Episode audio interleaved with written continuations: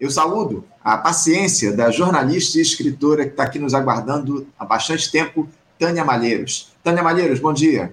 Bom dia, Anderson. Bom dia a todos os é, telespectadores, né? Web telespectadores Sim. do Faixa Livre. Uma grande alegria, uma grande honra estar com vocês aqui nessa segunda-feira, às vésperas do lançamento do meu livro Niterói, que é será quarta-feira.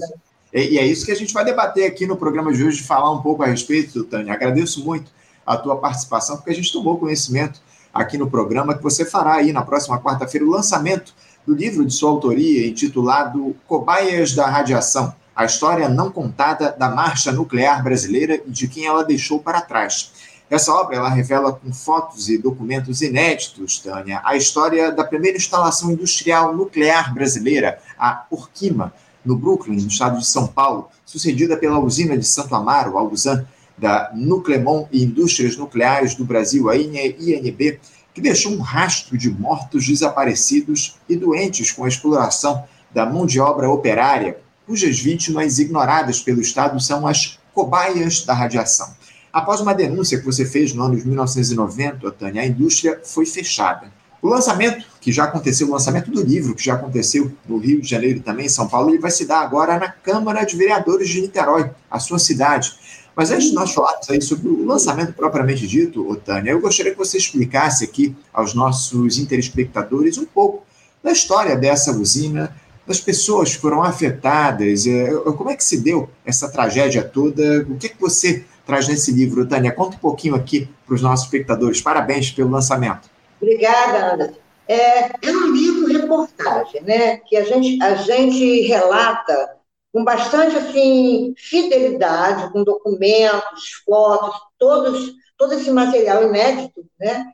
É, a trajetória, essa trajetória que ela começou, na verdade, a exploração brasileira das areias monazíticas para extrair é, é, terras raras, tório e, e, e urânio, para quê? Para vender para, principalmente, os Estados Unidos, e tudo começou muito lá atrás.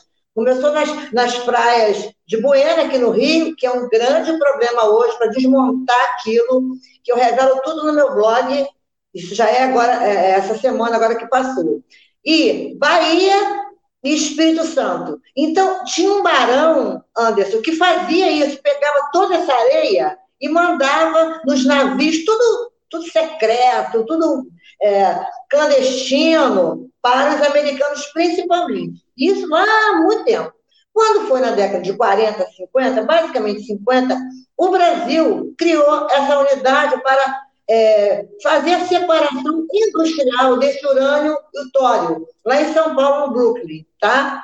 E isso aí, como é que eles faziam? Não tinha nenhuma segurança, nenhum respeito aos direitos humanos, à saúde dos trabalhadores. Eles recrutavam essas pessoas, é, isso lá em São Paulo, recrutavam essas pessoas muito pobres, em geral negros, muito pobres, necessitados. Para quê? Para sustentar as suas famílias. Eles recrutavam nas roças, imagina, naquela época, década de 50, na, nas roças e na construção civil. E ofereciam botijão de gás, cesta básica, e essas pessoas iam trabalhar. Essas pessoas eram usadas como cobaias. Quase, todos daquela época né, morreram, né, certamente contaminados, porque eles levavam o uniforme, a roupa, não tinha uniforme, era uma roupa, para lavar em casa, que tinha urânio, tinha tório, e as suas mulheres que lavavam, filhos, irmãs, então todo mundo se contaminava ali, mas eles almoçavam, se alimentavam em cima de, de, de mesas né, improvisadas e comendo aquilo tudo. Você imagina, esses, esses foram os primeiros cobaias. Agora, os manda-chuvas, muito bem, obrigado, se enriqueceram, ficaram muito ricos. E depois de uma certa fase, eles não queriam mais nem aparecer. Antes, eles frequentavam o quando estavam de uma viagem vista, mas depois eles sumiram, porque eles se enriqueceram, ficaram muito ricos e desapareceram, saíram dos holofotes. Então, o que aconteceu? Na década de, de 60, que embora essa empresa tenha sido fundada com apoio do governo, porque como é que ia fazer um negócio desse imenso, sem o governo saber? Claro tinha apoio, apoio do Conselho Nacional de Pesquisa da época, que era uma outra formação, era, não é o que é hoje, né? Hoje é uma coisa séria. Mas naquela época, então eles constituíram essa usina, fizeram tudo isso que eu fiz, que eu falei para você, vocês aqui agora, e muito mais, tudo secreto. Então eu consegui é através da, de, de, pesquisa que eu fiz, eu fiz pesquisa na Biblioteca Nacional, eu fiz pesquisa na Fundação Getúlio Vargas, que faz um trabalho seríssimo nessa área. Então, eu consegui muita documentação provando, inclusive, que Getúlio Vargas foi a inauguração da Orquídea. Tá? E o que aconteceu? Durante muitos anos, eles ficaram ali ganhando muito dinheiro, e depois os americanos não queriam mais o produto, a produção. Quando os americanos não se interessaram mais, ou seja, tem que ter demanda, né? Vamos fazer o que com isso? Um material, é, equipamentos, tudo contaminado com radiação, tá? Pessoas que morreram, ninguém sabe onde essas pessoas foram enterradas, a gente coloca muito isso no livro, entendeu? Onde essas pessoas foram enterradas? Onde? Quem são essas pessoas? Quer dizer, é um, são brasileiros centenas que não têm rosto, que não têm identidade, o governo tinha que dizer naquela época quem são essas pessoas e indenizar as suas famílias, ok? Aí o que aconteceu? Depois, quando não tinha mais a clientela norte-americana, basicamente, porque vendiam para outros países também, eles é, venderam a Orquina para a Comissão Nacional de Energia Nuclear na década de 70, 60. Olha que loucura, depois o governo vendendo o governo, entendeu? Que uma coisa absurda. Daí, conclusão, daí ela passou por alguns nomes, mas o nome basicamente mais conhecido foi, na década de 70, passou para a usina de Santo Amaro, da Nuclemon, que era um braço da Nuclebras, que foi criada pelo Acordo Brasil-Alemanha, que todo mundo, né, aquele acordo que comprou a H2, a H3, queriam comprar mais oito usinas. Aí o que aconteceu, Anderson? Passou para a, Nucle, a, a, a Nuclemon, usina de Santa Marta, mas era o mesmo lugar. Era um prédio no mesmo lugar, tudo na década de. Aí foi, continuou funcionando e continuou o quê? Contaminando os trabalhadores. Entendeu? Então, aquela casta né, engerada, ganhando muito dinheiro, né? e os trabalhadores ali é, comendo urânio e toro misturado com comida, com, com alimentos e tal. Ah, bom, na década de 90, isso foi muito tempo. E cadê a Agência Internacional de Energia Atômica? Cadê o governo para ir lá fiscalizar? Eles fiscalizavam, tipo assim, fechava três dias, depois abria. Uma coisa assim. Nesse tempo, criaram as, locais de depósito, porque eles sabiam que não tinha mais como manter né, toda aquela estrutura, né, é, porque não tinha cliente mais, funcionários doentes, cada vez mais doentes, e duas coisas interessantes. Em 90, eu, eu trabalhava no jornal O Estado de São Paulo e eu tive, eu tive a felicidade de ter um editor que tinha visão, Aloysio Maranhão. Ele, quando ele viu a matéria, eu tinha saído da Folha, fui para o Estadão, quando ele viu a matéria, disse, isso é uma grande matéria. Vamos dar com chamada, foto, tudo que você tiver. Fizemos a matéria. A partir dessa matéria, o Sindicato dos Químicos de São Paulo, mais a auditora fiscal, Fernanda Janazzi, começaram a ir lá, na Nuclemon, na e viram que estava tudo legal, tudo irregular. Tinha material contaminado no chão, tinha aqueles tambores vazando uma radiação, gente trabalhando sem luva, enfim, tudo aquilo que você sabe que, é, que, que desrespeita os direitos humanos, os direitos do cidadão, tá? Então, o que acontece? Eles fizeram uma pressão incrível e fecharam, o processo fechou, a, a, a, no caso, a usando. Ocorre que, aí como é que as pessoas vão falar, mas como é que sabe que eles foram contaminados? A médica, eu falei em Fernanda Janada, doutora fiscal, falei em Sindicato dos Químicos São Paulo.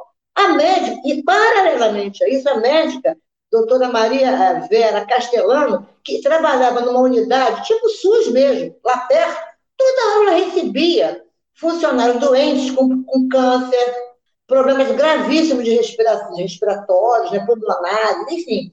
É, aí eu acho estranho, como é que pode uma região só tantos casos? Aí se linkou tudo, entendeu? Linkou a minha matéria, que foi feita, que saiu em, em janeiro de 1990, com a, a, a pressão e o trabalho muito honroso da Fernanda Gianazzi com o Sindicato dos Químicos de São Paulo, com a, a, Maria Vera também, médica, porque aí eles se juntaram, o que é isso? Vamos ver o que, é isso que está acontecendo. Aí entrou, é, instituíram né, um processo, e aí eles não tinham mais, a, o governo não tinha mais o que fazer, realmente foi pegando todo esse, esse contingente de pessoas que ainda estavam lá dentro, mais de 400 pessoas. Olha que absurdo.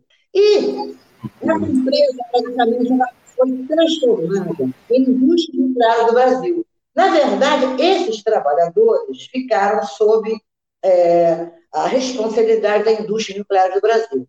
O que, que a justiça vem fazendo? Não todos os juízes, alguns juízes são muito sensíveis Alguns juízes, inclusive, não aceitaram cortar o plano de saúde que eles conseguiram nesse processo. Porque você imagina só, você está com uma doença gravíssima, entendeu? Sabe, está comprovadamente que não é só você, são dezenas de pessoas, tá? porque aí os outros já tinham morrido, né? Os outros já tinham morrido. Da Orquema todo, centenas morreram.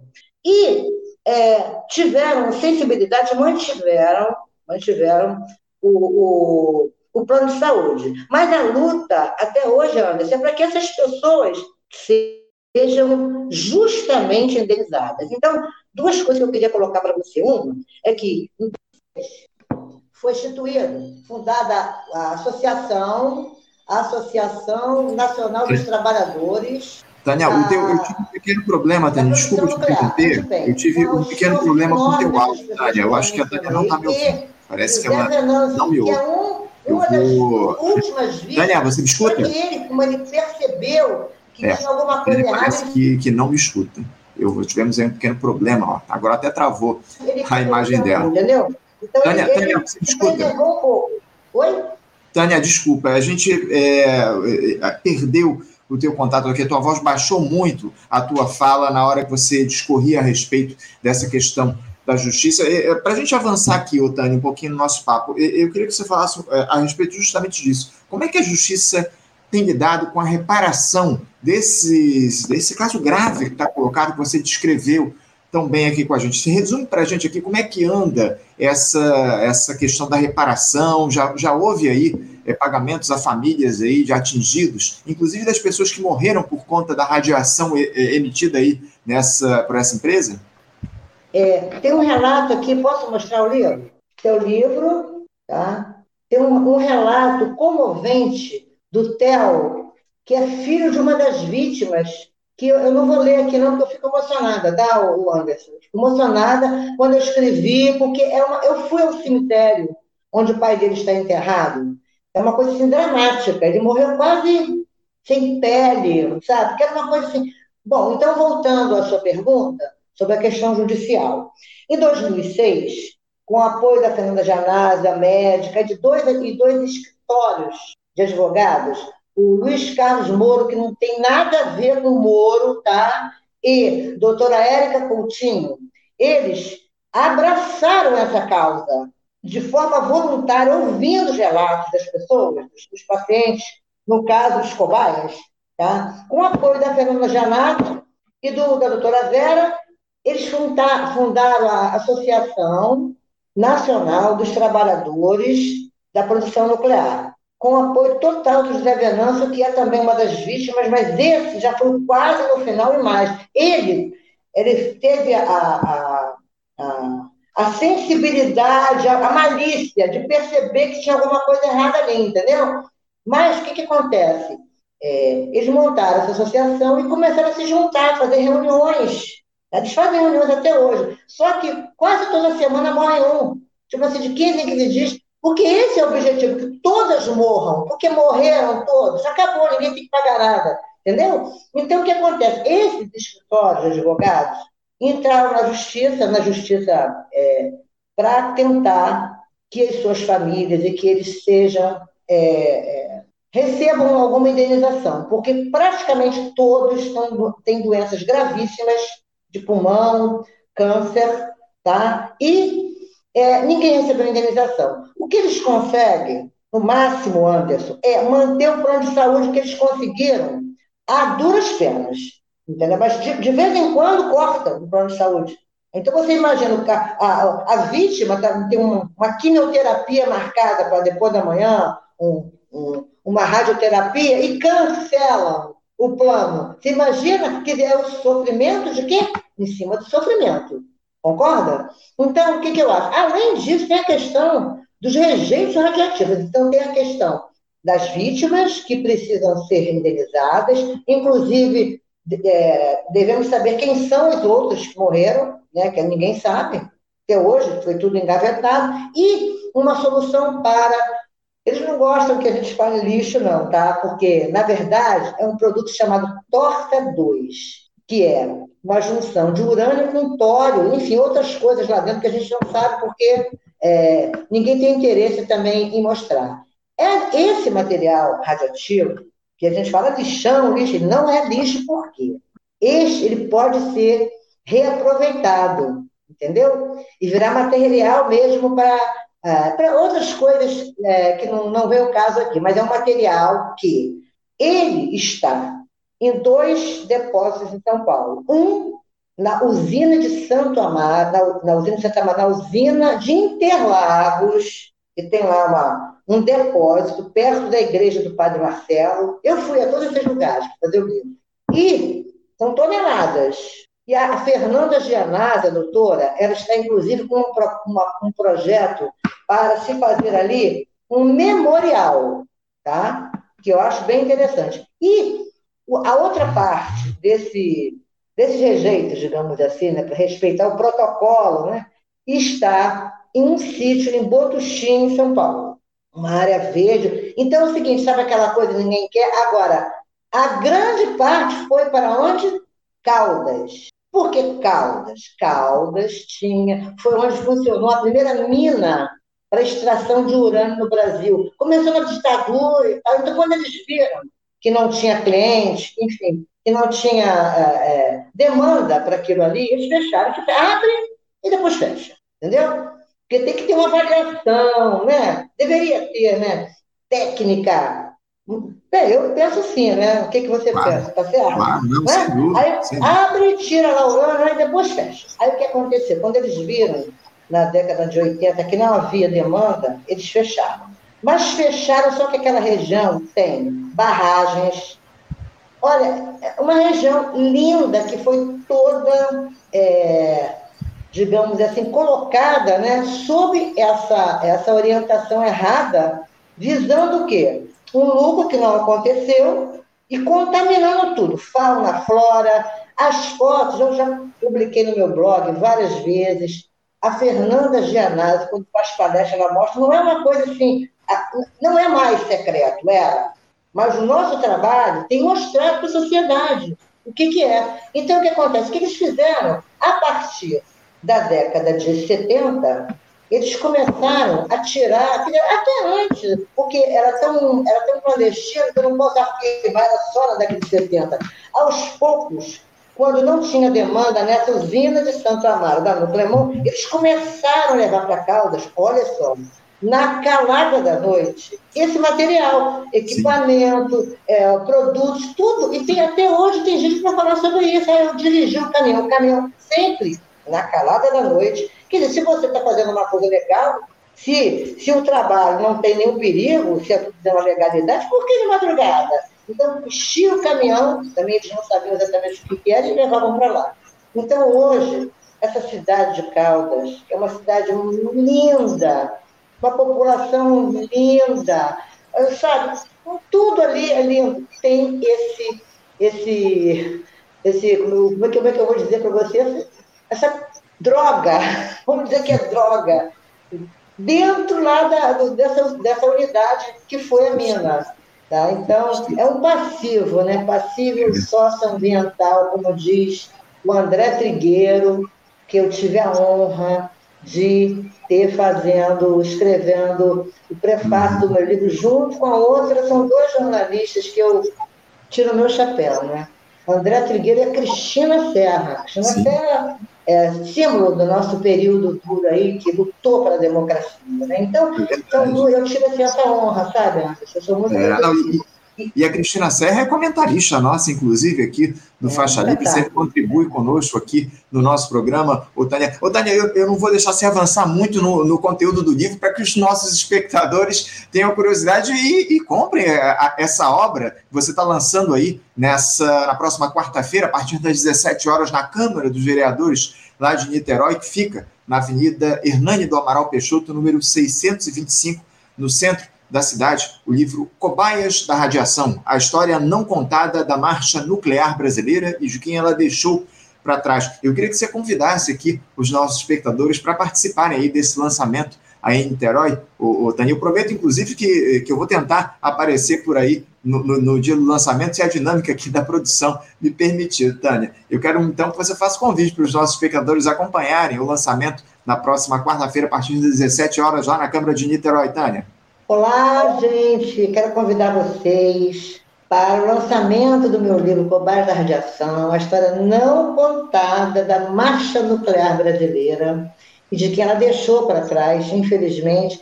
É, o livro serve também para que nunca mais isso se repita. Né? É, uma, é uma história, uma lição que revela como devemos estar atentos, a sociedade né, como um todo, a tudo que se faz na área nuclear, entendeu? No Brasil. E tentar a indenização dessas pessoas e resolver a questão do lixo, desculpe, os rejeitos, como eles gostam que a gente fale. Então, eu gostaria muito, eu sou niteroense, nascida e criada em Niterói, e amo Niterói, eu estudei primário, ginasial, estudei aqui minha vida inteira, vivo fazendo cursos aqui em Niterói, então, todo mundo convidado, é uma grande, é, uma grande honra para mim é, participar desse, desse contexto, ter sido convidada. Eu acho que foi assim, uma coisa muito linda para mim, para minha vida, que sou daqui. Quero convidar amigos,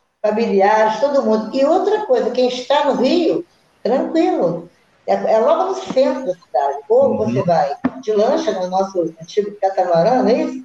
Nossas can cantareira, agora não é mais cantareira, é catamarã, ou vai de ônibus. Então, eu vou ficar muito feliz se vocês forem lá, quarta-feira agora, Niterói, centro de Niterói, Câmara Municipal de Niterói. Quero convidar todo mundo. De fácil acesso para que todas as pessoas possam comparecer mais uma vez na Câmara de Vereadores de Niterói, na Avenida Hernani do Amaral Peixoto, 625 ali no centro de Niterói, faça acesso de barca, de ônibus, enfim, fica o convite para o lançamento de Cobaias da Radiação, a história não contada da marcha nuclear brasileira e de quem ela deixou para trás, da jornalista Tânia Malheiros. Tânia, eu quero agradecer muito a tua participação, mais uma vez te parabenizar pelo lançamento do livro e se tudo der certo a gente se encontra aí na próxima quarta-feira lá na Câmara dos Vereadores de Niterói a partir das 17 horas, tá bom, Tânia? Parabéns mais uma vez. Muito obrigada pela oportunidade. Espero todo mundo em quarta-feira, Câmara Municipal de Niterói, das 17 às 20. É isso. Tá Mais uma vez, parabéns, Tânia. Obrigado pela entrevista, pela participação. Um abraço para você. Até a próxima. Eu que agradeço. Grande Opa, conversamos aqui com a jornalista e escritora Tânia Malheiros. A Tânia está lançando aí o livro Cobaias da Radiação, a história não contada da marcha nuclear brasileira e de quem ela deixou para trás um livro importantíssimo que ela detalhou mas aqui a história a respeito dessa, dessa indústria nuclear, a Orquima aí, que deixou um rastro de destruição e de pessoas contaminadas com radiação, muitas pessoas mortas, enfim, a Tânia traçou um quadro muito, muito nítido do que foi aí a, a, a trajetória da Orquima e o que ela deixou para o país e para essas pessoas que trabalharam nessa indústria. Bom, gente, vamos encerrando aqui a edição de hoje. Quero agradecer muito, já passamos muito aqui do tempo de, do nosso programa. Agradeço demais a participação de vocês na edição de hoje. Lembrando que amanhã, a partir das 8 da manhã, estaremos de volta para mais uma edição do nosso Faixa Livre. Muito obrigado pela audiência de todos vocês. Um abraço forte, um bom dia e até amanhã. Você, ouvinte do Faixa Livre, pode ajudar a mantê-lo no ar faça sua contribuição diretamente na conta do Banco Itaú, agência 6157, conta corrente 99360, dígito 8. Esta conta encontra-se em nome do Sindicato dos Professores do Município do Rio de Janeiro e região, o Simpro Rio, uma das nossas entidades patrocinadoras, mas seus recursos são destinados exclusivamente para o financiamento do nosso programa. Você pode fazer sua doação de qualquer valor, utilizando também a nossa chave Pix, que é ouvinte@programafaixalivre.com.br. Sua contribuição é fundamental para a manutenção desta trincheira progressista no ar.